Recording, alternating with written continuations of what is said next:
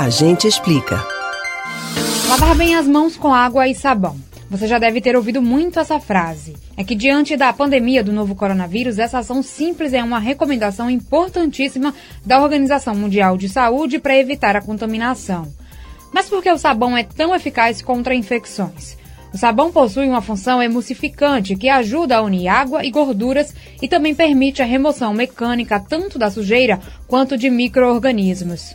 Isso quer dizer que ele é capaz de unir moléculas que normalmente não ficariam unidas, agindo como ponte para que elas sejam carregadas pela água. Em tempos de pandemia, o objetivo de lavar as mãos com sabão e água é tirar o máximo desses micróbios de circulação.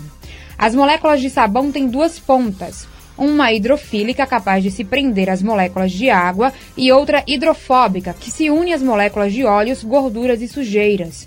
Uma vez que você enxágua a mão e outras partes do corpo, essa combinação age como uma conexão entre as moléculas de água e de restos de vírus e sujeiras. A ação do sabão sobre os vírus costuma ser imediata, mas a eficácia também depende da concentração de germes em locais como as mãos. Sabão causa instabilidade e atrapalha a sobrevivência tanto dos vírus como das bactérias. E aí, para garantir a limpeza em toda a área, a recomendação é lavar as mãos de maneira lenta e atenciosa. Quando tocamos, por exemplo, boca, olhos e nariz com as mãos contaminadas, podemos adquirir doenças. É importante lavar as mãos para evitar qualquer tipo de infecção. É uma questão de asepsia, para evitar doenças de uma forma geral.